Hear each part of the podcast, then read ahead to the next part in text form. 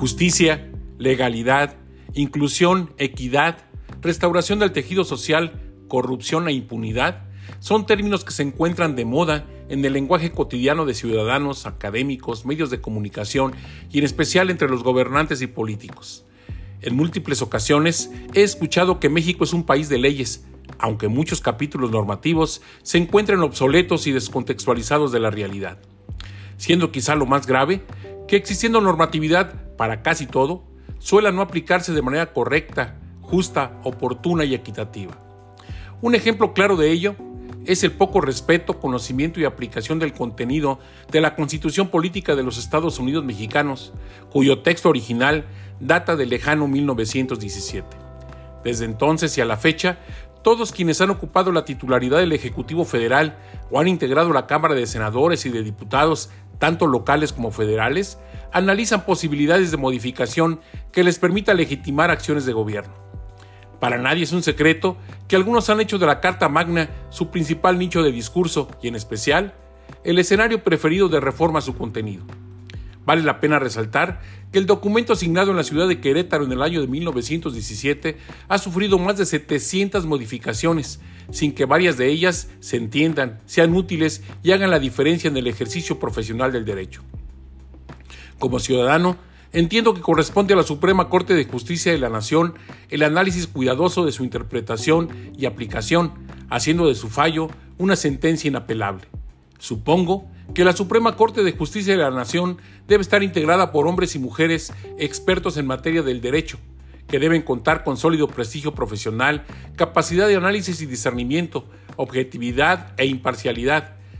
De ser posible, alejado de cualquier preferencia político-partidista que opaque su visión al emitir una decisión que debe ser eminentemente jurídica. El desempeño profesional de los magistrados debe ser el resultado de un proceso de preparación y resultados más que de un decreto, teniendo absoluta claridad en que la Constitución es un elemento indispensable para salvaguardar la democracia, la justicia y la paz social.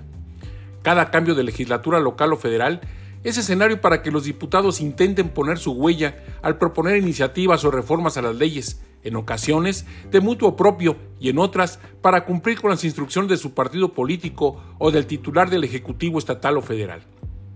De esta manera, de forma cíclica y permanente se producen leyes que solo se publican, la mayoría de las veces, de forma insuficiente, convirtiéndose en bibliografía o referencia, pero no en plataforma de reconstrucción del tejido social, en herramienta empleada para la estabilidad, convivencia, cordialidad y ansiada paz.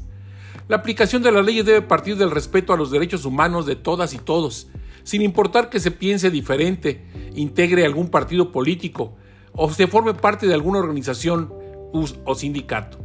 Se debe hacer pensando siempre en privilegiar el bien colectivo, castigando con imparcialidad y justicia, sin titubeos ni excesos, sin que el delito se relacione con militancia alguna, ideología religiosa, preferencia sexual, grado académico u origen social. ¿Para qué crear más leyes si no aplicamos las ya existentes? ¿Es la impunidad acaso el cáncer de la legalidad? ¿Quién? ¿Quién por encima de la ley? Se acaba de festejar el 106 aniversario de la creación de nuestra Carta Magna, en ceremonia marcada por la interpretación que algunos han querido hacer de la permanencia en su asiento de la presidenta de la Corte durante el arribo al presidium del titular del Ejecutivo Federal. A otros más llamó su atención el ajuste de última hora en los lugares de quienes presidieron la protocolaria ceremonia y muy pocos mencionan la reflexión que integró el discurso de los oradores en los que se hizo un llamado a la unidad por México, al necesario respeto a la independencia de los tres poderes que integran a la República, al reconocimiento de la Constitución como equilibrio y garante de la democracia en nuestro país. Son muchos los escenarios que se vislumbran en el futuro inmediato de nuestro país que requerirán de la correcta interpretación y aplicación de las leyes. De ello dependerá seguridad, convivencia, estabilidad social y económica de todas y todos los mexicanos. Hoy, hoy se reclaman respuestas y acciones. Soy Rogelio Díaz Ortiz. Hasta la próxima semana.